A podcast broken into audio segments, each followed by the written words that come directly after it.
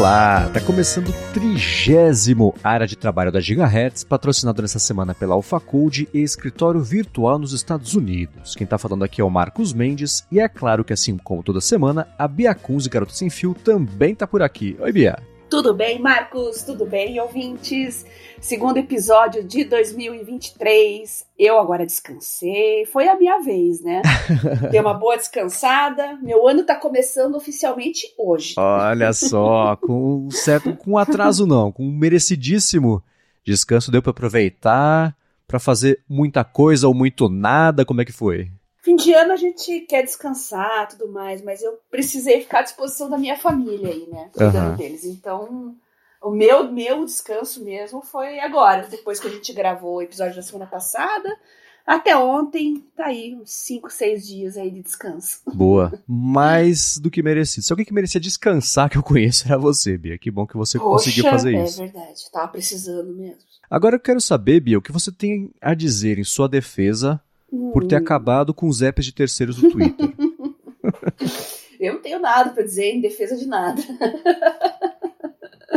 é, é uma maneira do Twitter ter mais controle é, sobre o, não só sobre o conteúdo, mas principalmente os anúncios, né? Porque os aplicativos de terceiros, dependendo da API, ali alguns dão uma burladinha, tal e coisa, né? Eu tinha feito a minha lista uhum. aqui de aplicativos de terceiros, né, para testar, conforme a gente já tinha comentado, e agora desconfio que nenhum vai funcionar direito, né? Mas vamos ser justos. Isso já vinha acontecendo antes do Elon Musk. Já, já. Já estava rolando ali uma machadada nos aplicativos de terceiros, que foram. A API foi ficando cada vez mais restrita.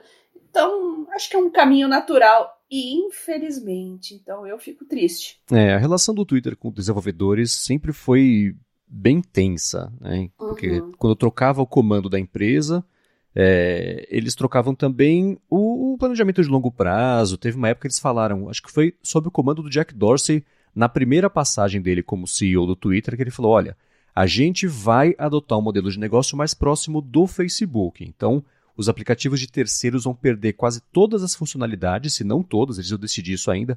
Mudaram de ideia no fim das contas, mas a ideia é que você não tem um aplicativo de terceiro para o Facebook, você tem o app do Facebook, não tem de terceiro para o Instagram. Tem uma outra coisa que dá para fazer com outros apps, mas a interação, navegar e tudo mais é só dentro do Instagram. Eles iam passar a fazer isso, mas como existia já um, uma comunidade, não só uma comunidade, uma estrutura de apps de terceiros enorme, teve uma reação muito ruim e eles voltaram atrás, mas sempre ficou mais ou menos essa história dos apps de terceiro. E você tem total razão, né? O app de terceiro nunca gerou para o Twitter um faturamento direto, porque eles não exibem é, é, anúncios e tudo mais. Por outro lado, você tem quem usa o app de terceiro geralmente um pouco mais engajado e gera o conteúdo, né? E isso mantém as outras pessoas na plataforma. Então é uma conta difícil de equilibrar, né? Então da última semana para cá, acho que foi na quinta-feira, os apps pararam, os principais, né? Os, os, pequenininhos ainda funcionam, mas os principais, tanto no iOS quanto no Android, pararam de funcionar, o que é uma pena, mas era bem anunciado, né? Eu passei os últimos 10 anos olhando para qualquer decisão do Twitter e pensando assim, agora vou acabar com os apps de terceiro, agora, vou... assim, uma hora eu ia acertar, né? Infelizmente, Ai. foi o que aconteceu agora. O mais louco é que depois que a gente gravou o episódio da semana passada, né, eu coletei os nomes de alguns aqui. Alguns ia até pagar por eles, né, alguns pagos. Ah, mas como eu ia descansar, pensei, não, não, não vou ver isso agora, vou tirar uns dias, depois eu seleciono, compro, instalo. E deu no que deu.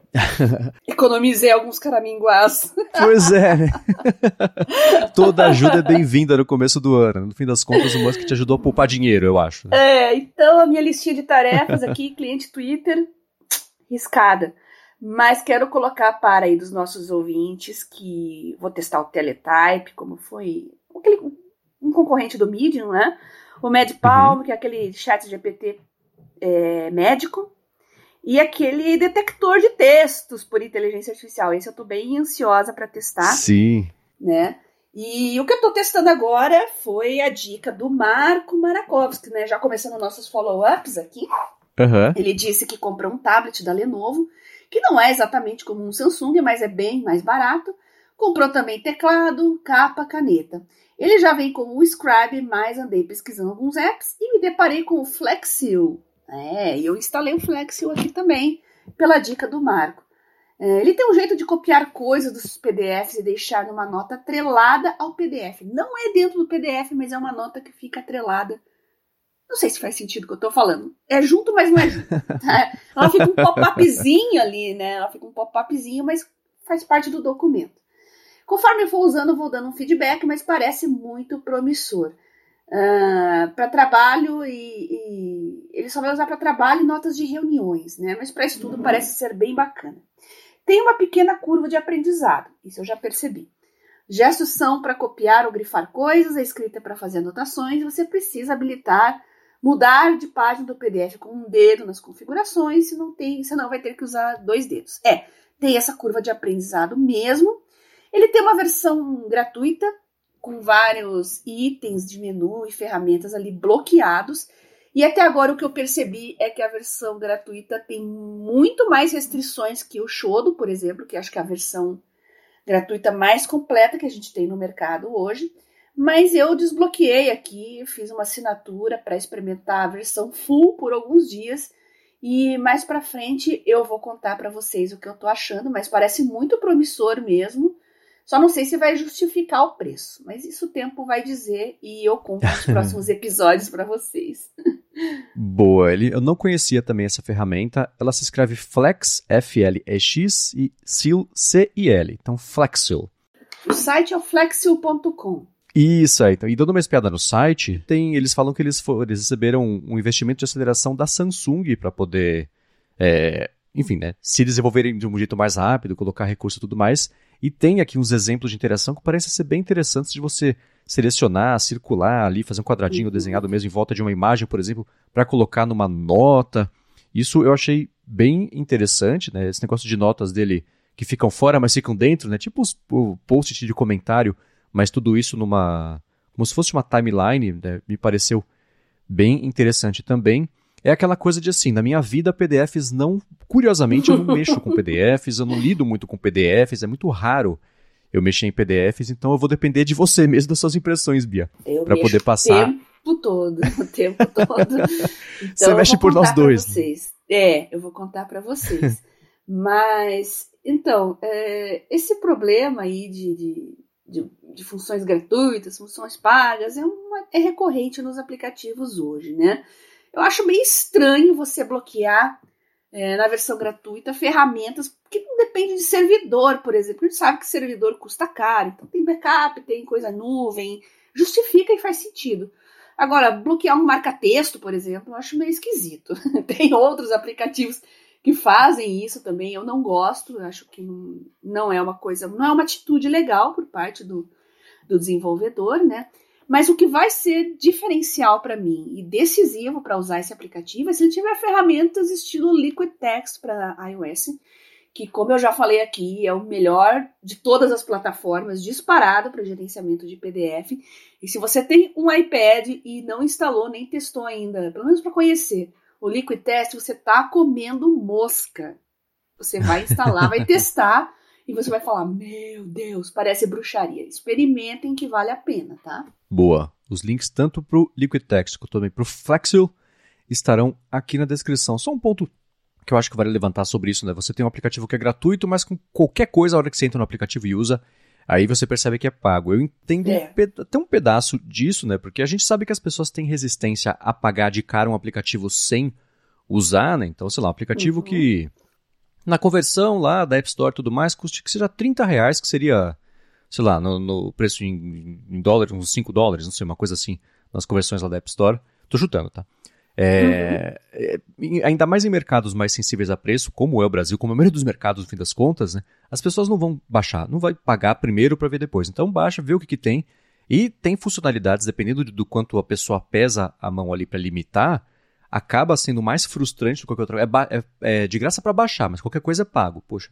Uhum. Aí eu entendo como pode acabar frustrando mesmo, mas é um equilíbrio que é difícil, eu imagino, alcançar, porque é. mesmo a ferramenta de highlight pode ser vista por quem está fazendo o aplicativo como um uso mais avançado, além do básico gratuito, mas também para quem espera que seja uma funcionalidade básica Aí a pessoa acaba se frustrando e nem assina e nem paga o aplicativo depois de ter baixado é. e deixa uma avaliação lá. Ah, não dá pra fazer nada com o aplicativo, que é, porcaria. Não. É. Então é um equilíbrio complicado, né? É complicado. Mas eu acho que as canetinhas, sei lá, você instala um aplicativo de PDF, você quer escrever e pintar.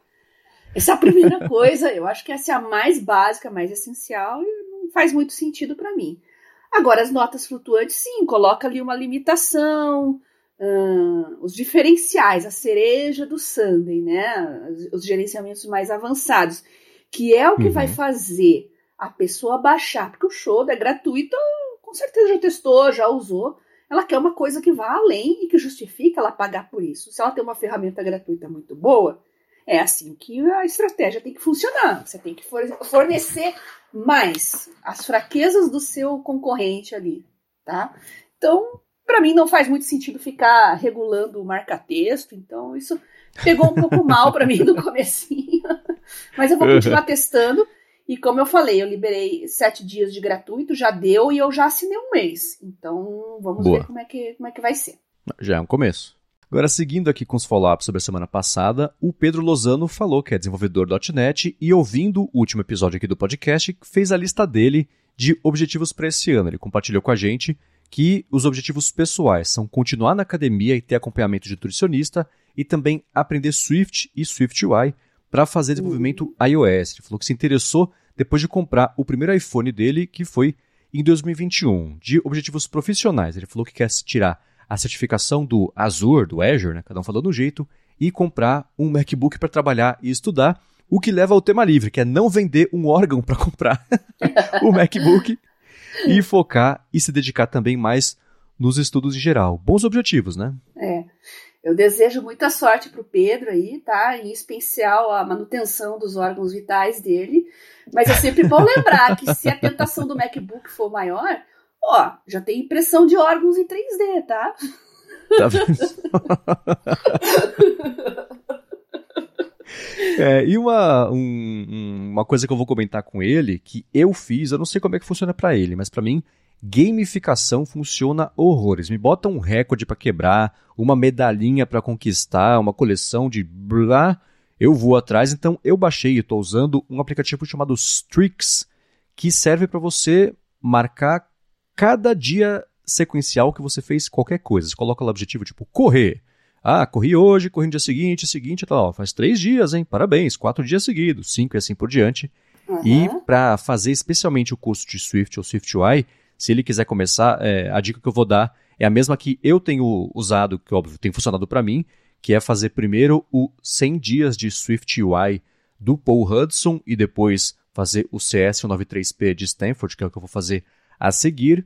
E para ter uma motivação extra é baixar o Strix, ele custa acho que é 28 reais no, no caso do iOS, ele falou que tem iPhone, então eu sei que ele consegue baixar lá, ou comprar na verdade no caso do iOS, e é uma motivação autoimposta, eu diria assim, mas para mim funciona esse negócio de você ter um, um, um, não é exatamente a quem responder, mas como é, medir, mensurar, como registrar e celebrar o seu progresso, porque isso envolve muito motivação, né, e tudo é. mais. Então, esse Strix eu acho que pode ajudar muito. Como é que escreve Strix? S-T-R-E-A-K-S. Eu vou deixar o link também aqui na descrição. Ótimo. E ele é, tem uma interface bem simplificada, é bem minimalista, mas não só para o objetivo, objetivo dele de aprender SwiftUI, mas basicamente todos aqui, o Strix certamente vai ajudar a manter a motivação, acompanhar progresso. Eu acho que vale bastante a pena dar uma espiada. Uhum. Eu também gosto dessa gamificação e gosto muito do sistema de recompensa. Né? Uhum. Eu sempre quebro as metas em metas menores para ficarem mais alcançáveis, mas a recompensa no mundo real, assim mesmo, é só lá no finalzinho. E funciona super bem comigo. Acho que o Pedro pode tentar também, viu, Pedro? Boa. E depois comenta com a gente, Pedro. Ao longo do, do ano, manda uns feedbacks pra gente pra gente saber como é que estão esses objetivos aí, que eu sei que isso também vai ajudar o pessoal que está escutando aqui a, a, às vezes até ajudar a entender, um, um, ver um jeito, um exemplo de como quebrar em etapas e, e o progresso de vida real de cada um desses objetivos é sempre bacana da gente acompanhar e saber. Agora, a partir do primeiro assunto aqui do episódio de hoje, eu quero falar justamente sobre esse planejamento mais de longo prazo, do ano inteiro, que é diferente de objetivo. O objetivo é uma coisa mais planejamento, dia a dia, toca em mais áreas aqui da, da vida, né?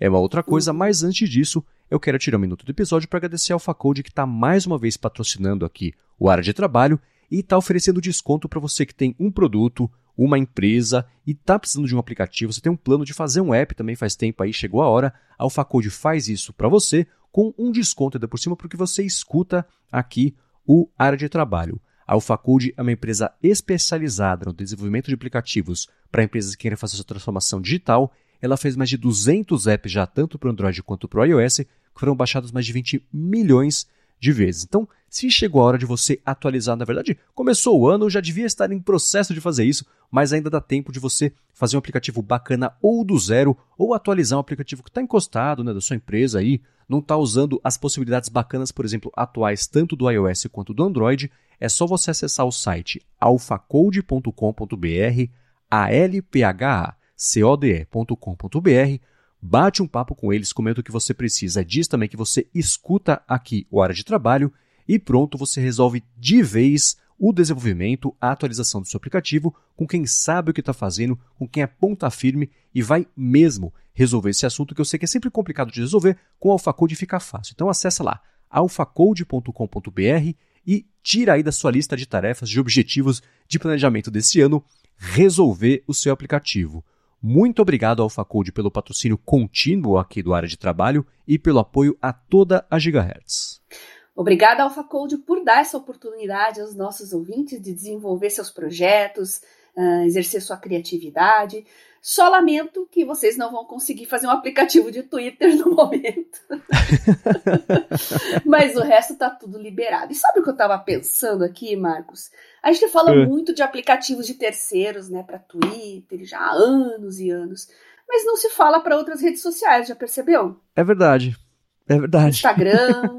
não sei se tem alguma limitação. Confesso que eu nunca fui atrás disso, porque me ocorreu só agora, para dizer a verdade. Eu lembro que um tempo atrás, mas muito tempo mesmo, tinha um integrador de Facebook com Twitter que tinha uma interface só para você acompanhar a timeline de três. Uhum. Qual que era o terceiro? Deve ser algum que morreu aí, sei lá, o Snapchat, não vou me recordar e não recordo o nome do aplicativo também. Mas parece ser interessante. Eu acho que para quem, eu lembro que para quem trabalhava com social media era um must, né? Porque daí você tinha uhum. ali três redes sociais abertas ali ao mesmo tempo, timeline bem organizadinha em todas elas. Então, para esse tipo de, de, de, profissional é bacana. Agora, um aplicativo de terceiros de Facebook, de Instagram, porque o Instagram, não sei vocês, mas está insuportável. Sabe que eu recebi um feedback esses dias de pessoal lá no, no Instagram ainda pedindo para retomar a conta em especial conta vestibulando aos 40 lá, que é que fala de dicas de estudos e tal, né? Só que sempre que eu entro lá e abro aquele aplicativo, que eu já tô há quatro anos sem postar, me dá uma agonia, porque é muita loja esquisita, é muita propaganda, é, é muito Reels, muito Stories, muita. Eu não sei, é um aplicativo que me cansa. É, é, é muito. É excessivo. Acho que essa é a melhor palavra para definir. É muito excessivo. Você não tem essa sensação, não? Eu detesto o Instagram. é, o Instagram é o playground do Facebook para copiar tudo o que fica famoso que não seja o Facebook. Então, o negócio lance de stories, claro, veio do Snapchat, até recentemente. Eles começaram a testar, não sei se lançaram um, sei lá, uma função Real Now, que é tipo o Be Real, né? Tira a foto que tá fazendo, câmera da frente de trás. Então, tudo que foi, eles colocaram lá na parte de mensagens diretas agora tweets, né, aproveitando esse vácuo aí deixado pelo próprio Twitter. Então, eles vão incorporando as coisas que fazem sucesso na concorrência, porque só pelo volume de pessoas que usam o Instagram, você lançando qualquer recurso, você já tem no primeiro dia, na primeira hora de uso, mais pessoas usando do que a rede social que eles estão copiando. Né? Então, eles se aproveitam desse poder para fazer isso. E o Instagram, a parte do TikTok agora com os Reels, né, que eles foram ajustando para virar mais modelo também do TikTok. Então, ele perdeu o foco. Eu sei que para muita gente funciona, muita gente se diverte, mas eu tenho essa mesma sensação do que você, porque na minha cabeça o Instagram, eu, eu ainda uso o Instagram basicamente como ele foi lançado, né? Fotos bonitas e fotos legais, um ângulo diferente, coisa assim. Quando eu viajo, especialmente, eu uso e no dia a dia é, é, assim, somando uma semana, eu devo usar por 15 minutos, 20 minutos, é bem pouco o meu uso hoje em dia, mas a gente que está preso à nossa noção do Instagram mais do passado, eu acho. E quem está preso nisso, eu não vejo um problema, né? Só. É, é, a, o, é que nem o Twitter, o propósito da rede está mudando e quem não quiser fazer parte disso não vai fazer, quem não se sentir à vontade, não se sentir em casa, não vai fazer. Mas eu me sinto assim também. Você está falando dos aplicativos de, de de unir as coisas e tudo mais. Você estava tentando lembrar do Hootsuite ou não? É, é, é. Esse era, é, esse era um deles. É, então. E o Instagram ele não abre muito você, que nem tem o aplicativo de terceiro do Twitter, eles, como eu comentei no começo do episódio, eles mantêm a coisa um pouco mais fechada. Eles têm ferramentas mais de para ajudar a administração de campanhas, coisas assim, métrica, mas para usar o Instagram tem que usar o Instagram, né? Não tem jeito, até os aplicativos que falam que não são do Instagram uhum. são basicamente um WebView que você loga no site que está envelopado por um aplicativo, uhum. tipo o aplicativo de WhatsApp, né? Que está envelopado por um aplicativo e você consegue usar, mas no fim das contas mesmo, só dá para usar ali por dentro. Eles conseguem controlar melhor a experiência de um lado, mas não abrem a possibilidade até do aplicativo encontrar jeitos novos de ser usado, como por exemplo, você está de novo o caso do Twitter, né? O que a gente conhece hoje, por exemplo, de pull to refresh, né? Você está lá na interface e você puxa para baixo para atualizar. Isso apareceu em um aplicativo de terceiro do Twitter Isso. e virou a língua franca de como se atualiza aplicativos no mundo, né? Um monte de coisa assim. O próprio lance de um passarinho começou lá com o. Twitterific. Esse era o primeiro a, a puxar para baixo para atualizar. Exatamente. Então, e aí virou a língua franca de fazer isso. Então, a própria comunidade de pessoas que usam o aplicativo ajuda a definir o caminho, né? No Twitter, pô, hashtag, arroba, uhum. né? Você uhum. citar as pessoas com arroba. Isso tudo veio da própria comunidade. Né? Então, se você não abre possibilidade das pessoas fazerem isso, você acaba engessando o aplicativo e você pode guiar sozinho o futuro do aplicativo. Bacana, o Instagram tem feito isso há anos e aparentemente funciona porque eles acham que chegaram naquela num volume de uma massa crítica de pessoas que usam que já é grande demais para dar errado. Né? As pessoas vão continuar uhum. usando só por força do hábito.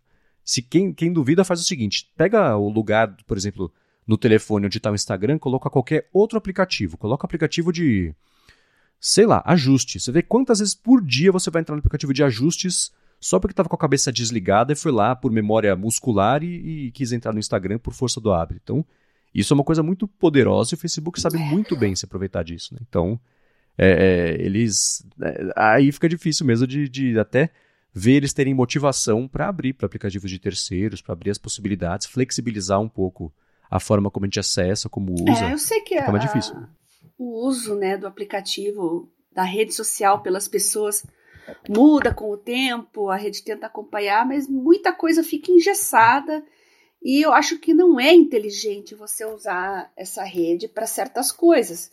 Por exemplo, você dá um curso e você, ah, vou criar a página oficial do meu curso, vai ser uma conta de Instagram.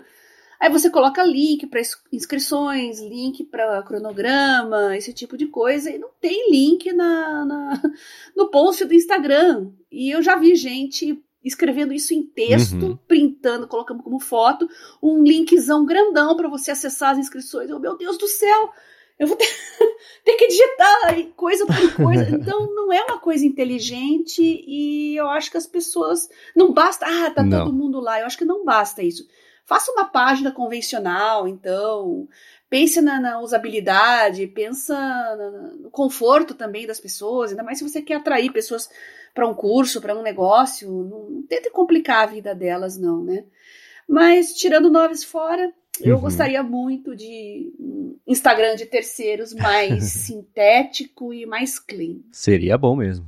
Mas é aquilo, né? A gente sabe o Facebook sabe o que as pessoas querem. É uma decisão não é. ter e é uma decisão de negócio. Infelizmente. Né? Então, o maldito link na bio é por causa disso. Eles sabem que as pessoas querem colocar o link na descrição, mas é, por muito tempo eles existiram colocar link, por exemplo, nos stories, deixar você linkar para fora do Instagram, porque fora do Instagram quer dizer que não são olhos lá vendo, não são propagandas sendo vistas. É. Nisso, por enquanto, o AlphaCode não vai poder me ajudar, então, por causa das APIs, mas de resto, com certeza ele pode ajudar os nossos ouvintes a tirar sua ideia do papel. Muito obrigado. E vamos lá. Planejamento do ano, que é diferente de você achar alguns objetivos do pessoal profissional e tema livre que a gente comentou. Isso é uma coisa que você costuma fazer quando vai chegando no finalzinho do ano, você faz algum tipo de review do que rolou para planejar o ano seguinte? Uma coisa que você gostaria de fazer? Você já fez no passado? É, já fiz é muito no passado. Agora, com a pandemia, bagunçou bastante, né? Parece que 2020 até início de 2022 foi um ano só, essa impressão que eu tive. Dois anos em um. Em termos de trabalho, de você esperando aquela expectativa, a pandemia, sem saber quando que vai acabar. Então complicou um pouco. Mas com os meus problemas de saúde, eu parei de fazer metas assim por ano. Ah, ano novo, vida nova. Não, não dá certo. Eu tenho muitos altos e baixos, então eu faço por fases assim minhas de saúde e tal, né? Então, como eu falei, a minha parte profissional desse ano eu vou planejar depois do carnaval, porque eu vou depender de outras pessoas, de outras situações, né? E eu tô focada por enquanto na parte de saúde. É, isso é o que eu posso dizer por enquanto. Uhum. Tá. Você tem algum método, aplicativo, caderninho? Como é que você faz na prática esse Evernote e eu anoto escrevendo mesmo. Só. Não tem. Eu faço assim uhum. há tanto tempo que eu nunca. E sempre funcionou, então eu nunca. Uh, testei. Eu sei que existem aplicativos para isso, né? Você até falou do Strix aí agora, né? Mas eu pessoalmente, eu devo ter uhum. testado uhum. há muito tempo atrás, mas eu não me recordo se tivesse funcionado, eu me recordaria, né? Então, eu uso o Evernote mesmo. É, eu sei que, por exemplo, eu é, no meu no finalzinho de ano, começo de ano, depende do quanto ainda tenho de energia para gastar nisso. É, eu faço três tipos de planejamento: o financeiro, que é a planilha que eu tenho de planejamento do ano mesmo, então vai de janeiro a dezembro. E aí, às vezes, teve ano que eu fiz, por exemplo, começou fevereiro, eu já colocava fevereiro do ano que vem, março, eu ia fazendo isso blocado para sempre ter um ano planejado. Mas eu acho que é, funcionou melhor para mim fazer blocado mesmo, ano a ano. Então, em janeiro ou em dezembro, vejo, né, com base no que eu ganhei no ano passado e como é que estão os projetos, como é que tem rolado nos últimos meses e tudo mais. Eu fazia até uma média, mas eu vi que o ganho disso de precisão lá na frente não era tão grande porque vai saber como é que vai estar em dezembro, né? Então, é, é, difícil planejar nesse nível, mas ainda assim eu coloco lá com meus ganhos atuais e os gastos atuais, como é que o meu ano será, se tudo se mantiver parecido ou igual.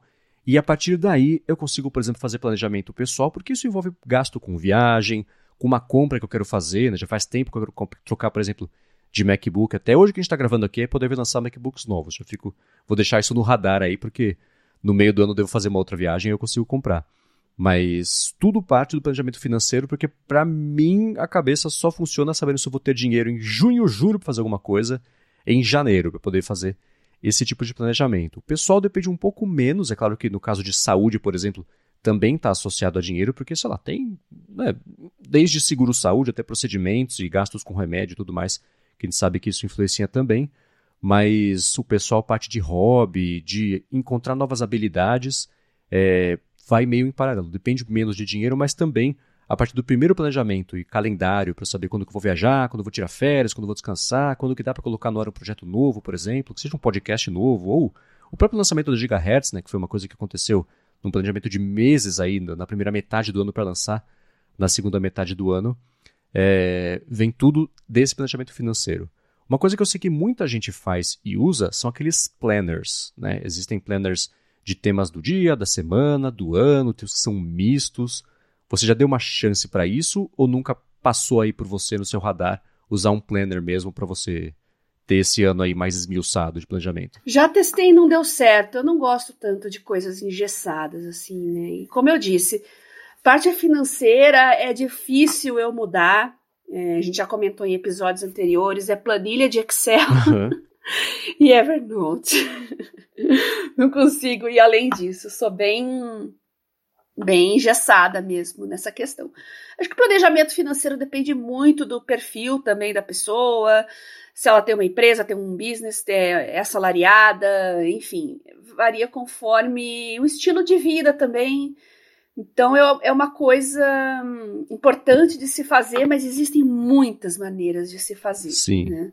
E já ao lado profissional e pessoal, você consegue ter um pouco mais de flexibilidade e funciona bem com esses aplicativos de planejamento, de metas, é, são coisas mais legais, assim, de se fazer por aplicativo, né? É.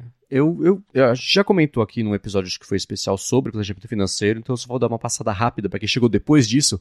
Aqui no podcast eu testei vários aplicativos mesmo para fazer planejamento financeiro, nenhum funcionou como eu queria. Eu passei anos cultivando ali, fazendo aos pouquinhos uma planilha que funciona para mim e foi o melhor jeito de eu conseguir acompanhar isso e eu só passei a conseguir guardar dinheiro depois que eu passei a fazer o planejamento financeiro, o acompanhamento, nem planejamento, acompanhamento financeiro, você saber quanto está entrando, quanto está saindo, para onde está indo, fazer a projeção disso para daqui a 1, 2, 3, 10, 12 meses, no caso do que eu faço em janeiro. Então, para quem acha que isso é uma bobagem, testa, experimenta, que você vai ver que vai dar para começar a guardar um pouquinho por vez, mas vai dar para começar a guardar com esse acompanhamento. O Deep Planner, eu sei, por exemplo, cada um tem um método, né? existem planners mais engessados, menos engessados. Né? Tem um que eu sei que o pessoal tem o CDP Grey, que tem um canal do YouTube de, de vídeos explicativos. Ele tem um podcast bacana também chamado Cortex, e nesse podcast, ele e o Mike Hurley, que é o co-host dele, eles fizeram, desenvolveram lá, de um jeito que eles foram explicando no podcast, que é bacana, um planner que eles falam que é o é um diário do sistema do tema do ano. E ele e é super flexível para você dar o uso que você quiser para esse diário. Então, são basicamente muitos campos em branco. Eu vou deixar o link na descrição para quem quiser ver a explicação desse diário, que pode inspirar talvez as pessoas a testarem aí um planner nesse ano, porque ele é bem menos engessado e você tem áreas para você definir é, objetivos do dia e você vai se dando, se você cumpriu a tarefa por completo ou fez só um pouquinho, e isso, né, conforme você vai usando e vai preenchendo, te dá um jeito visual bacana de entender o quão longe, o quão perto, o quão motivado você está para cumprir os seus objetivos. Tem uma parte mais tema livre ainda, de você definir os temas do dia, de você definir os objetivos do dia, lembrar, pô, falar o que, que você conquistou ontem, ou na última semana, que são jeitos bacanas também de você, que nem eu comentei agora há pouco, você acompanha o seu progresso para se motivar com isso e seguir cumprindo os objetivos. Acho que isso é muito bacana de fazer. Vou deixar na descrição aqui o link para quem quiser dar mais piadinha nisso, que nem que você não compre, você que está escutando, não compre o livro, pode te abrir a cabeça a possibilidade de você ir atrás de alguma coisa assim, fazer uma coisa assim, pega um, um caderno e faz seu planner em cima disso. Acho que isso pode ajudar bastante o pessoal a, a ter por onde começar, né? Uma ferramenta onde colocar ali os progressos e aí sim é, ver que de pouquinho em pouquinho você chega no objetivo que você definiu lá no finalzinho do ano, começo do ano, né? Quanto a estudos, eu acho que é a parte mais fácil para você fazer planejamento, porque tem muitas soluções para organizar estudos, muitas ferramentas. Sites de cursos e concursos até disponibilizam seus próprios planners de estudo, então isso é bem legal, é bastante difundido. E eu, particularmente, uso um aplicativo chamado Boosted, que essa versão para Android mas tem inúmeros outros, né? A vantagem principal é de você organizar por disciplinas, dentro da disciplina os tópicos e você cronometrar o tempo que você é, gasta em cada, em cada tópico das disciplinas que você estuda. Então, ah, hoje eu quero estudar imunogenética. Uhum. Você consegue fazer um tracking lá e saber quanto tempo foi naquilo.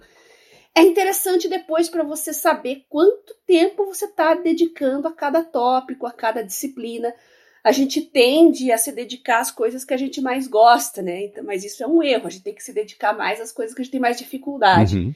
Então é interessante nesse sentido, ele ter um pomodoro ali integrado, caso você queira fazer aquelas pausas periódicas, é, é, bem interessante o aplicativo, mas eu não vou nem falar quantos e quantos tem, porque eu não vou lembrar e não vou saber falar o nome, porque tem dezenas, tanto para iOS quanto para Android, e eu já conclamo os nossos ouvintes aqui, se vocês usam algum aplicativo desses. Tem o Forest também, que acho que é bastante conhecido, pelo menos eu vejo bastante em rede social, que você tem que cultivar a plantinha, então também é gamificado. Uh, tem muitos. Nossos ouvintes podem mandar suas sugestões, mandem no Telegram para mim, arroba biacunze, ou então no Twitter, arroba garota sem fio, e a gente vai compartilhar com o maior prazer aqui no podcast. Boa. E um último link sobre isso que eu vou deixar na descrição também é de um site que, na verdade, é um PDF que você pode baixar, chamado Ear Compass. É a, a bússola do ano que eles atualizam a cada ano para você. É, é um PDF que, lá, tem umas 10, 15 páginas para você, primeiro, prestar contas para si mesmo ou si mesma sobre como é que foi o ano passado, em categorias que eles definem ali, e depois fazer a mesma coisa para o ano seguinte. Aí você chega no fim do ano e você compara como é que era o seu objetivo, o que você cumpriu, faz esse próprio review para depois fazer o planejamento de 2024. Então eles têm vários idiomas, tem português do Brasil, mas a tradução está bem parecida com a do português de Portugal e tem trocentos também outros idiomas para baixar. E você pode ou fazer um PDF para você imprimir e rabiscar mesmo, e anotando ali fazendo à mão, ou então um PDF preenchível digitando no computador. E tem até, se você quer no A4, no A5, né, para você poder dobrar de um jeito ou de outro e tudo mais. E acho que isso pode quem não quiser comprar o, o, o livro do, do o planner do Cortex ou nenhum outro planner, mas quiser algum jeito aí mais, mais barato, às vezes, de, de começar a fazer planejamento, esse Ear Compass, que o logotipo parece um restaurante japonês, mas não é, é pode ser uma boa ajuda aí para quem quiser começar. É. E quanto a lazer, hobbies, vocês fazem planejamento? Também gostaria de saber dos nossos ouvintes. Você faz, Marcos? Eu fa de lazer e hobbies, é, é, aí vai muito de, assim, defina lazer e hobbies, né? Por exemplo, eu passei uh, no último ano... Esporte, a gente já, é, já sabe então, que sim. Né, exato. No último ano de lazer e hobby que eu passei a fazer foi a, a parte esportiva e uma coisa que eu considero lazer e hobby, é, e eu sei que não é para todo mundo, é, coisa de coquetelaria, que eu me interessei nos últimos anos, gosto bastante. Disclaimer: crianças não bebam. Então, é, acho que entra nisso aí, e isso me levou a alguns estudos só por diversão, por, por lazer mesmo, para entender a origem de. Por exemplo, eu gosto muito do Dry Martini, então entender a origem dele, isso leva, por exemplo, a como é que faz o gin, os diferentes tipos de gin, e, e né, o processo, e a parte dos, dos dos aromáticos diferentes e tudo mais. Então isso é, é a, a, veia nerd minha que é, quer saber uhum. como é que funciona, por que, que é assim, como é que faz e tudo mais. Então, nos últimos anos tem sido isso, mas sem nenhum tipo de estrutura ou de, de planejamento. Né? Acho que hobby e lazer é uma coisa que acontece meio espontaneamente, porque senão vira trabalho. Né? Então, eu, é. nos últimos anos tem sido mais por aí para você. Bom, eu tenho as canetas, meu hobby é canetas, lapiseiras e eu também coloco numa listinha as coisas que eu vou comprando, as coisas que eu tenho vontade de comprar, mas eu coloco também por metas. Eu só me presenteio quando eu atinjo um determinado objetivo. Uhum. Até porque senão você sai comprando indiscriminadamente, perde um pouco a graça e vira compulsão. Uhum. Hum, a ideia não é essa. A ideia é me premiar né, com alguma coisa que eu goste, caso eu cumpra alguma meta. Então, uh, de hobbies que não seja esporte, né, coisa esportiva, acho que é isso só mesmo. É, você falou, isso é uma coisa interessante que você faz, que é esse seu método de autorrecompensa, de você só se dar o direito de aproveitar e, e curtir o seu hobby se você cumprir um objetivo, coisa assim, que seja uma caneta nova que você quer, uma coisa assim, um caderno novo. Eu acho que esse é um método bacana de motivação que, né, não autoimposta, mas assim, você definir a motivação, definir é. o objetivo, definir o, o, seu, a recompensa e cumprir isso, né? Porque não adianta nada, putz, não, só hoje eu vou, eu tentei, não consegui, mas eu tentei, eu vou me dar a caneta. Aí mata um pouco o propósito de, de você é, fazer esse sistema de recompensa. Né? Agora, uma outra coisa também que eu acho que é importante pra galera, e aliás, galera que tiver ficado com dúvidas, tiver sugestões também de como melhorar esse planejamento aí ao longo do ano, manda pra gente, pra gente poder comentar aqui ou sanar essas dúvidas no próximo episódio eu quero trazer um segundo tema que é sobre. que está relacionado a isso também, que é sobre se antecipar a mudanças no seu próprio mercado de trabalho, na sua própria área de trabalho, no que significa você ser profissional dessa área e tudo mais.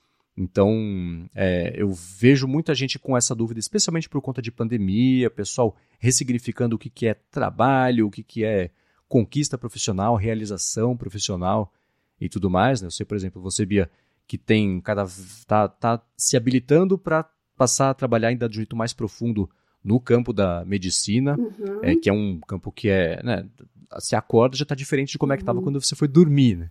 É, ainda mais biotecnologia. Exatamente, todo, né? É muita coisa para acompanhar, é muita coisa para acompanhar toma um tempo. Hum, então, além de uma coisa assim, se antecipar a, a, evoluções do mercado no seu campo, por exemplo, imagino ah, descobertas novas, técnicas novas, né, capacidades, te, é, possibilidades novas para você fazer novas descobertas e tudo mais. Mas tem um outro aspecto também da mudança que é ah, a pessoa está num mercado que está caminhando para acabar ou para mudar. A gente vê esse monte de IA, por exemplo, é, desenhando, escrevendo, não tá bom hoje, mas pensa daqui a 5, daqui a 10 anos como é que vai estar. Tá.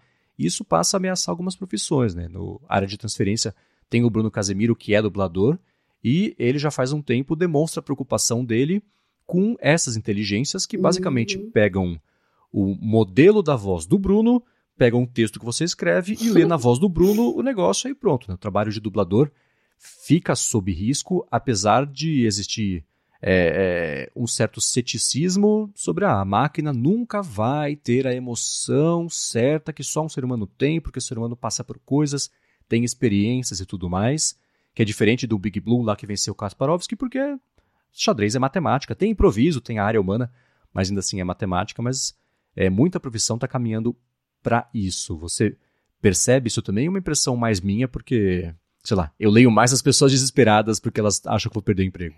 Eu acho que é porque a gente leu sobre isso o tempo todo, a gente convive muito nesse meio. Acho que a gente tende a ficar um pouquinho mais desesperado mesmo, né? uhum. né? É difícil, a gente tem a, a nossa visão dentro da nossa bolha e eu não sei até que ponto tem algum impacto fora dela. É um pouco cedo para dizer isso, mas também gostaria de saber a opinião dos nossos ouvintes. Estou bem em dúvida com relação a isso. Uhum. É, se é exagero ou se é real mesmo. Uhum. Tirando a questão da EA, existe né, as pessoas se anteciparem mudanças do mercado para não serem pegas aí de surpresa, de calças curtas, sei lá qual é o termo, e acabarem é, perdendo um, um, um, tempo valioso que elas poderiam estar tá se preparando para algum tipo de mudança. Né? Eu vejo, por exemplo, é, vou tomar como exemplo o mercado de podcasts, que eu sei que não será eterno, né? Ele vai mudar para alguma outra coisa, assim como o rádio acabou, de certa forma, evoluindo para podcast, YouTube com podcast juntou e virou um flow lá, que o pessoal vai, grava episódio de 4, 5, 6 horas, faz os cortes para depois divulgar isso com os cortes, isso ser o que bomba e faz o podcast bombar e tudo mais.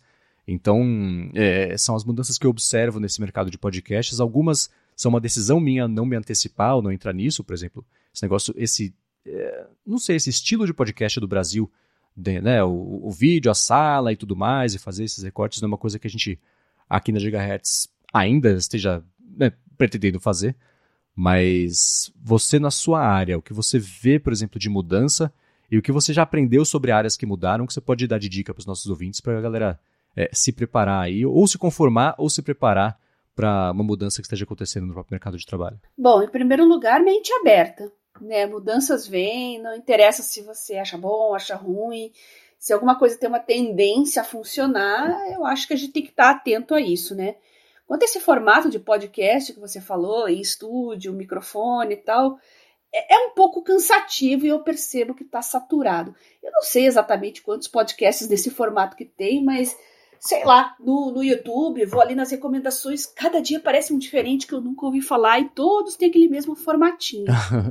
Né? Então, eu não sei quanto tempo vai durar isso, mas que é uma tendência, muita gente está surfando a onda, acho isso perfeitamente plausível. Uhum. Não tem receita de bolo. Eu acho que se a gente conseguisse se antecipar a mudanças e, e, poder lidar tudo da melhor forma possível, acho que nós não teríamos essas crises, né?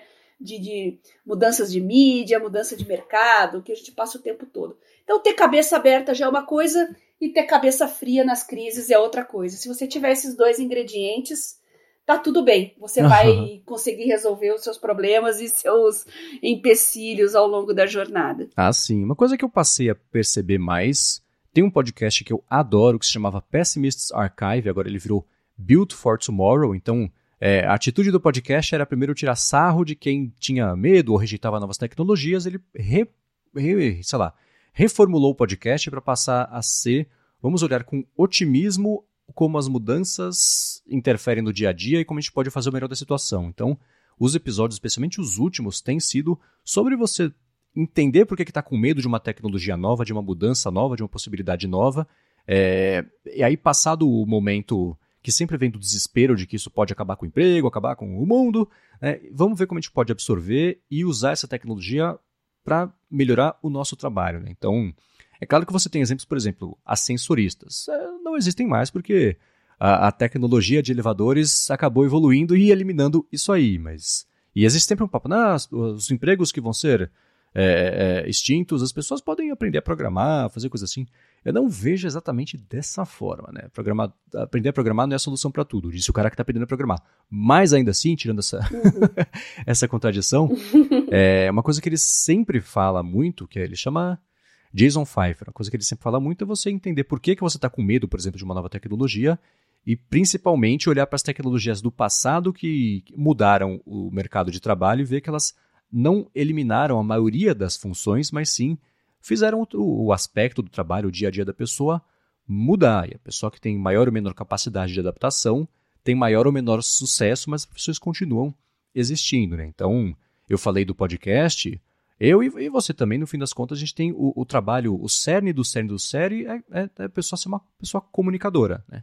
A gente aborda o tema de tecnologia, de produtividade e tudo mais, só que o meio que a gente usa para fazer isso, ele sempre vai mudar. Então você tinha é, revista, jornal, rádio, TV, agora também tem o podcast, que é um desses meios. Daqui a 5, 10 anos, talvez o podcast não seja o principal, o nosso, mas ele vai continuar existindo, assim como segue existindo o rádio, a TV, a revista e, e por aí vai. Né? Então, a gente ficar atento a isso e tentar ao máximo não rejeitar uma mudança no mercado, mas ver como é que a gente pode usar ela é, é, é para melhorar o nosso dia a dia, melhorar, evoluir junto com ela, acho que é a melhor opção e a melhor solução aí para todo mundo que esteja passando agora ou esteja vendo lá no horizonte uma mudança, que é muito importante também ficar ligado nessa mudança para já estar tá em cima da situação quando ela acontecer. Né? E muito cuidado com previsões apocalípticas sobre novas tecnologias e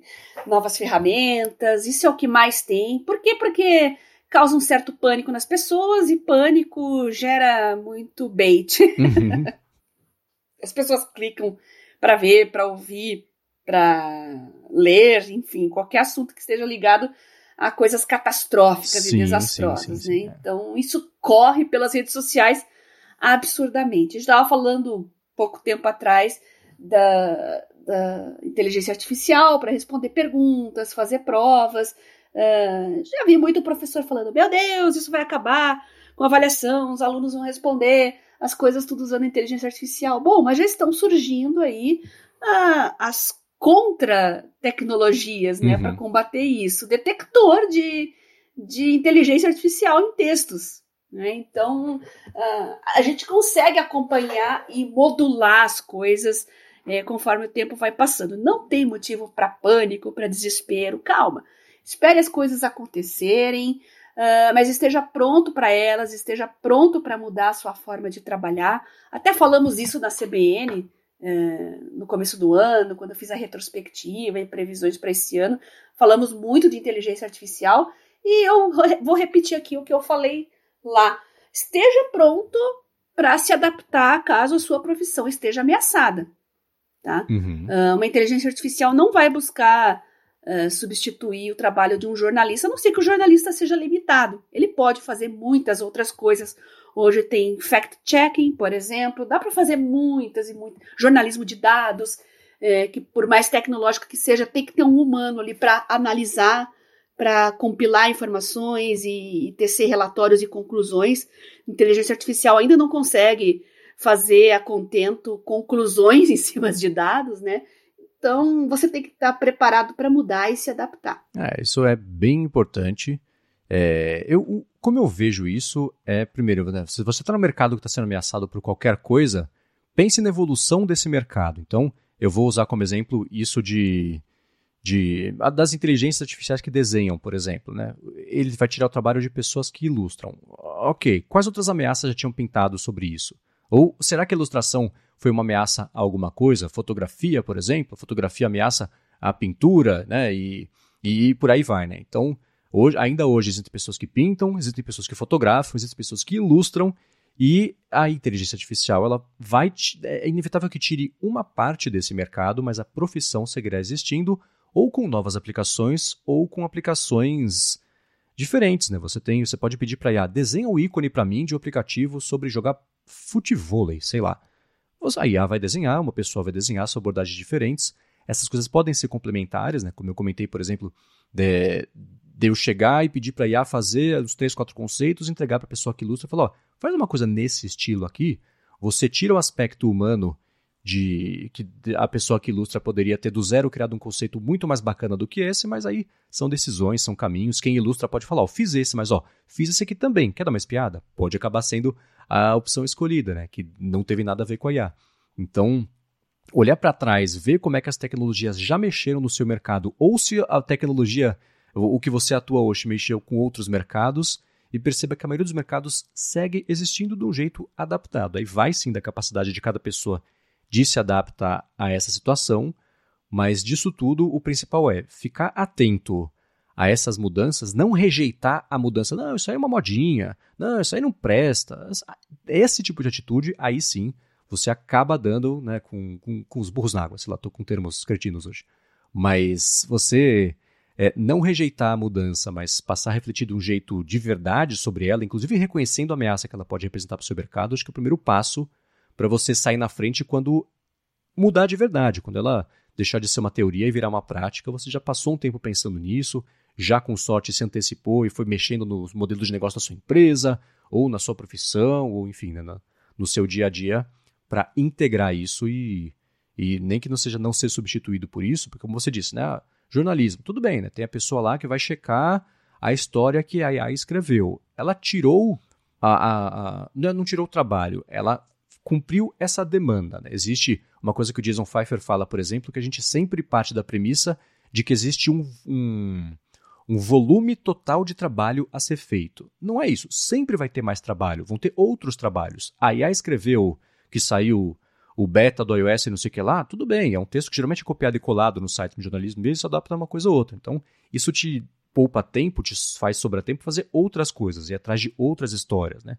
Evoluir é, pessoalmente e, enfim, né, achar outras formas de, de, de, de, cumprir esse trabalho. Então, não existe um volume finito de trabalho que as IAs todas vão substituir. Eu estou usando a IA como exemplo, uhum. mas é, coloque qualquer outra coisa, qualquer outra ameaça aqui ao seu trabalho. O que tem que acontecer é a pessoa fazer a reflexão de como é que ela pode integrar isso que a gente está colocando aqui como uma ameaça, porque senão aí sim fica preso no, no, no passado e, e, acaba sendo substituído. Né? saindo do mundo da tecnologia, é, nós os mais velhos, a gente lembra na época da Guerra Fria como tinha esse clima de o mundo vai acabar a qualquer momento. Uhum.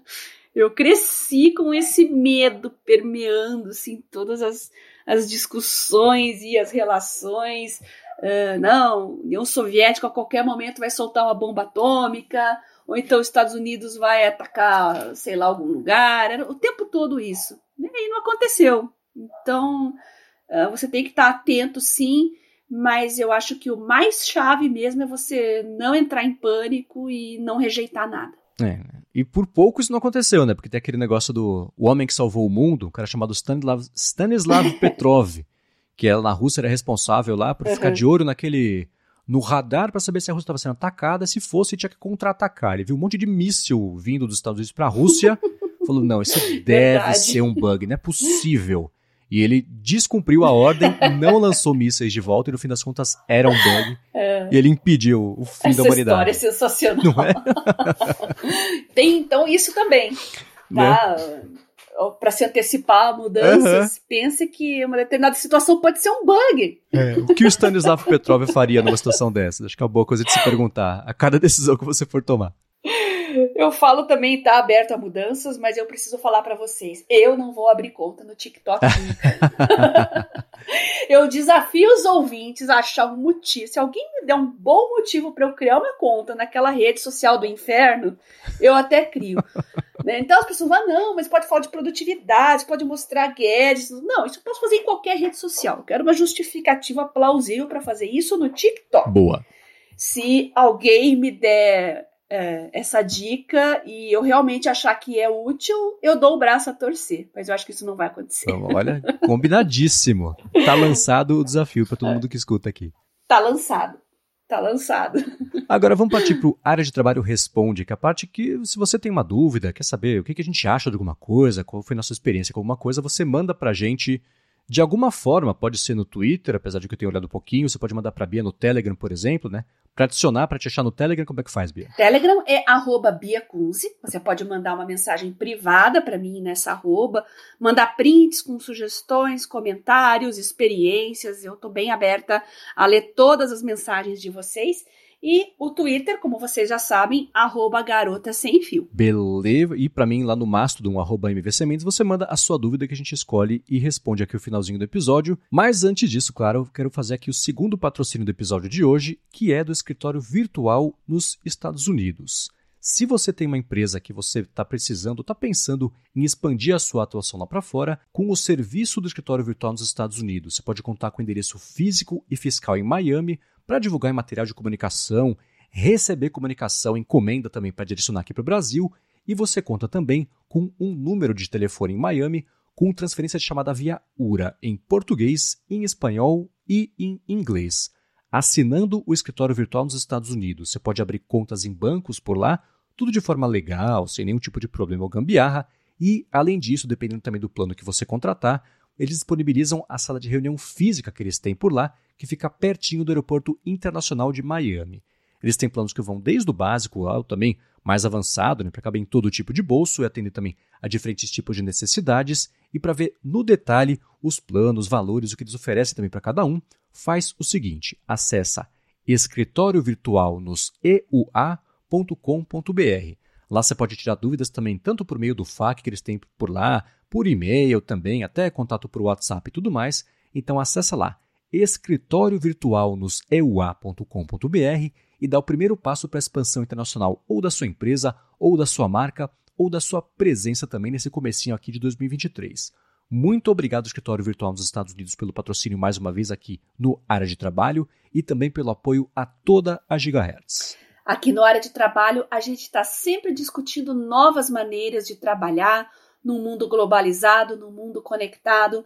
Eu e o Marcos estamos sempre falando das ferramentas e dos meios, com a ajuda dos nossos ouvintes, e o escritório virtual nos Estados Unidos pode trazer a ferramenta para concretizar tudo. Muito obrigada por patrocinar o nosso podcast.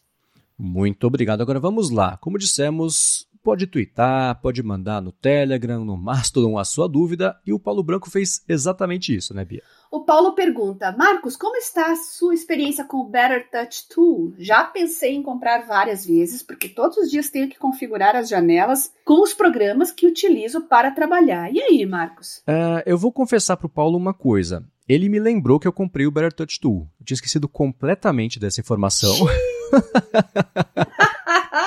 eu mexi no comecinho lá, quando eu tinha baixado.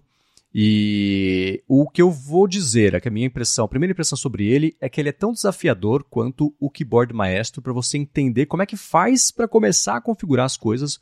O próprio layout dele é muito parecido, né? Porque você tem, né, para o meu uso, por exemplo, quando é, eu faço um atalho ou algo no Keyboard Maestro, ele tem a primeira coluna de categorias do que eu quero fazer, a segunda coluna do que são os disparadores, seja um aplicativo, seja eu conectar um USB no Mac, que é o caso, por exemplo, de um atalho meu do, do, do microfone que dispara aqui um monte de coisa para gravação. É a partir disso você tem uma, ele vai por colunas até você construir o passo a passo do que você quer, como é que você quer e tudo mais. Então, esse é um jeito de configurar que ele tem um pezinho no legado de como que era a navegação antigamente, né, que você tinha também esse esquema de colunas e árvore de, de pastas e tudo mais. Então ele pode afugentar um pouco as pessoas. Eu mexi no Better Touch Tool, configurei já o, o principal poder dele é, é principalmente para trackpad e para, no caso do Mac ali, dos Macs que tem, né, a touch bar. Eu não tenho touch bar.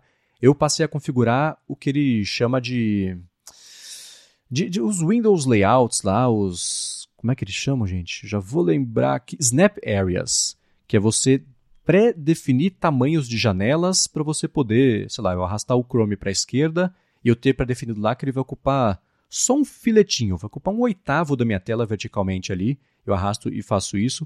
Então, eu configurei junto com o keyboard maestro, o meu workflow exato está assim, né? Eu espeto o USB no computador para começar a gravar.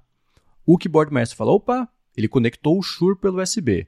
Eu vou abrir o Chrome já no link do StreamYard, que é o que a gente usa aqui para fazer a ligação mesmo. Eu vou abrir o Safari no Google Docs, que é o que a gente usa para fazer a pauta, exceto se for quarta-feira, porque na quarta-feira abre o Pages, que é que a gente usa para fazer a pauta do ADT. Vou abrir o QuickTime já para fazer uma nova gravação de áudio, escolhendo já o Shure como o, o, o input né, de microfone. E vou abrir também aqui o Shure Plus Motive, que é o software do microfone para mexer no ganho, se eu precisar silenciar o microfone, por exemplo, melhorar um pouquinho os níveis e tudo mais. Tudo isso que eu faria manualmente acontece de forma automática. Abrir também aqui a planilha de patrocínios para eu saber, não esquecer se tem um patrocinador novo, uma coisa assim, já está ali na minha cara. Tudo isso eu não faço nada, ele abre. Com o Better Touch Tool, o meu objetivo é posicionar as janelas do jeito que eu prefiro. Então, o QuickTime pequenininho embaixo, já o botão de volume do Shure é, mais acessível ali, o Chrome na esquerda, a pauta na direita, que é como eu prefiro fazer. Então, eu salvei já essa configuração. O que eu não consegui fazer ainda foi ativar essa configuração. Porque. é, só o essencial, né? É, depois só é. Né? Só faltou dar certo, né? Então, eu ainda estou mexendo nele para fazer isso. E uma coisa que eu achei bacana é, lá no Keyboard Maestro, a última coisa que faz é abrir esse Shure Motive, o Shure Plus Motive. No Better Touch Tool, eu coloquei quando abrir o Shure Plus Motive, aí acessa esse atalho de você definir o tamanho das janelas como eu prefiro. Então, eu encadeei o Keyboard Maestro no Better Touch Tool, só falta funcionar, né? Então, é, mas muito mais do que isso, ele tem o, eu vou deixar o link na descrição aqui, porque as possibilidades que o Better Touch Tool e também o Keyboard Maestro que eles oferecem são, daria volumes de, de episódios aqui do podcast, porque é muita coisa. Duvido que alguém use tudo o que esses programas têm a oferecer, porque eles são muito, muito potentes e, e é muito amplo o que eles cobrem ali para você customizar.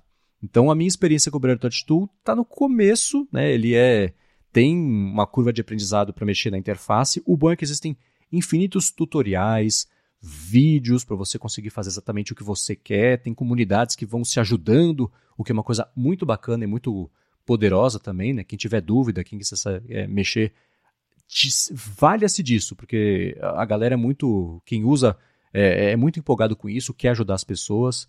Então pode ser que eu recorra ao fórum para conseguir fazer o que eu preciso exatamente aqui, o que eu quero exatamente. Mas é, tá promissora a minha experiência com o Touch Tool. Acho que esse é o melhor jeito que eu posso definir, apesar de ter essa curva de aprendizado aí que ainda preciso vencer. Aguardaremos então o follow-up. E é bom lembrar que esse monte de ferramentas, muitos serviços oferecem isso, não significa que você deva usar todas essas ferramentas. Na verdade, é, é um leque bastante grande para poder agradar diferentes tipos de usuários. Então, uma pode agradar um tipo de usuário, outra, outro prefere uma outra ferramenta. É legal ter tudo isso, desde que não cause uma confusão na interface, não prejudique a usabilidade e que a curva de aprendizado não seja muito grande, né? Que aí a pessoa tende a desistir porque ela quer pôr a mão na massa, né? Com poucos toques, com poucos menus. É, eu acho que ferramentas é, muito visíveis também é, é, deixa a gente um pouco exausto, assim, de, de, de falar, meu Deus, você se sente na pressão de, de explorar tudo e ver o que, que serve para você, né? É, né? Aí entra um pouco o que eu falo que são aplicativos feitos por pessoas que desenvolvem, né? É uma visão muito mais de engenharia de estrutura do que de experiência de quem vai usar. Isso tende a piorar a experiência. E o contrário também, né? Se você tem uma pessoa só que é, é designer e vai aprender a programar, a visão de programação dessa pessoa já vai partir de uma coisa mais visual, do jeito que ela está acostumada a trabalhar, né? Então tem esses dois lados. Por isso que é complementar, né? Você tem quem programa e quem desenha, essas pessoas unem forças para fazer um bom aplicativo. Geralmente é o que acontece, né? Esses aplicativos de automação e tudo mais, eles tendem a ser mais cartesianos, mais estruturais mesmo, né? são equipes reduzidas com uma visão mais de engenharia que, que desenvolvem. Então tende, você entra lá, é que nem. Tem muito aplicativo que eu abro, e isso vai desde o Xcode para fazer aplicativos no, no macOS, até o próprio Better Touch Tool e o Keyboard Maestro, eu me sinto entrando pela primeira vez num cockpit no avião. Tem um monte de botão, um monte de controle, você não faz ideia de por onde começar. Precisa de uma ajuda para começar, né? É, uhum. Aí você compara, por exemplo, com o Shortcuts, que se chamava Workflow no iOS. Por que fez tanto sucesso o Workflow? Porque ele era extremamente visual. Parecia que você estava montando Lego e no fim das contas você tinha montado uma automação que fazia uma coisa que te substitui uma tarefa muito repetitiva. Então, é, eu acho que você ter aplicativos que ajudam um pouquinho no começo, pega na mão da pessoa, nem que seja assim. O Workflow tinha isso. Ah, que bom que você baixou o app. Vem aprender a mexer. Vamos fazer um GIF animado com três fotos? Beleza, vamos. Pega isso e arrasta para cá. Legal. Agora pega essa ação aqui que é de selecionar as fotos e coloca aqui. Tá vendo? Agora você seleciona três fotos. Então, se você tem esse, esse tutorial no comecinho, aplicativos complicados ajudam muito a gente a sair do zero e, ir pro, pro meio, nem pro um, pro meio. Mas dão essa experiência. O Better Touch Tool, infelizmente, não oferece isso. O Workflow, workflow. O Keyboard Maestro também não. Por isso que eu acho que vale muito a pena ir atrás mesmo de tutoriais, porque sempre vai ter alguém que já passou pelo problema que você quer resolver e geralmente, nem sempre, vai ter alguém já com a resposta. Se tem, você achar alguém que só passou pelo problema, vai lá no fórum e fala: Eu também preciso disso, por favor, ajudem, porque ajuda a mostrar, nem que seja para quem está fazendo o aplicativo que tem essa necessidade, tem uma massa crítica maior de pessoas que estão atrás de uma resposta específica. Isso ajuda até em desenvolvimento de funcionalidades novas, né? De, de definir uhum. o caminho, ou falar, putz, Tá todo mundo com essa dúvida. Deixa eu ver se a culpa é minha, se eu posso achar um jeito mais fácil de desenvolver isso para chegar no resultado. Então, esse feedback é importantíssimo, né, para quem desenvolve. Bom, uh, o Marcos fica devendo, então, um follow-up mais a longo prazo para gente. E eu vou testar também o Chrome, que é aquele calendário inteligente que já tinham recomendado aqui. Estou devendo para vocês. Além dos outros que eu já falei, né? A Teletype, o MedPalm. Então, aguardem os próximos episódios e mandem as sugestões de aplicativos para gente também, tá? Muito bem, se você quiser encontrar os links do que a gente comentou aqui ao longo do episódio, vai em gigahertz.fm barra adtrabalho barra 30 ou dá mais piada aqui nas notas do episódio. Quero, como sempre, agradecer ao Facode Escritório Virtual nos Estados Unidos pelo patrocínio aqui do podcast, a vocês que escutam, especialmente quem deixa avaliações, especialmente mais ainda quem recomenda aqui o área de trabalho para a galera poder se informar sobre como ter uma vida mais produtiva. No caso aqui de hoje, é no episódio de hoje aqui ao longo de 2023 inteiro. E obrigado especialmente também a você, Bia, por ter permitido que mais esse episódio pudesse acontecer. Eu que agradeço a você, Marcos, por participar desse projeto maravilhoso, aos nossos ouvintes, que sem eles nada disso seria possível, os nossos patrocinadores por viabilizarem tudo isso. E na próxima semana a gente está de volta. Isso aí, para falar comigo, eu tô lá no Mastodon como MVC Mendes. E a Bia, se você quiser reforçar para falar com você, como é que faz? Twitter, arroba Garota Sem Fio e Telegram, arroba Bia Kunze. Eu posso mandar também lá no Telegram os links para os nossos grupos de discussão, Produtividade Móvel, o Mundo Sem Fio, o meu canal Garota Sem Fio também. Manda uma mensagenzinha lá no arroba Bia Kunze que eu mando todos os links para você boa. Muito obrigado mais uma vez aqui pela audiência, pela atenção e pelo carinho de vocês. E a gente volta na semana que vem. Beijoca sem fio a todos e até semana que vem.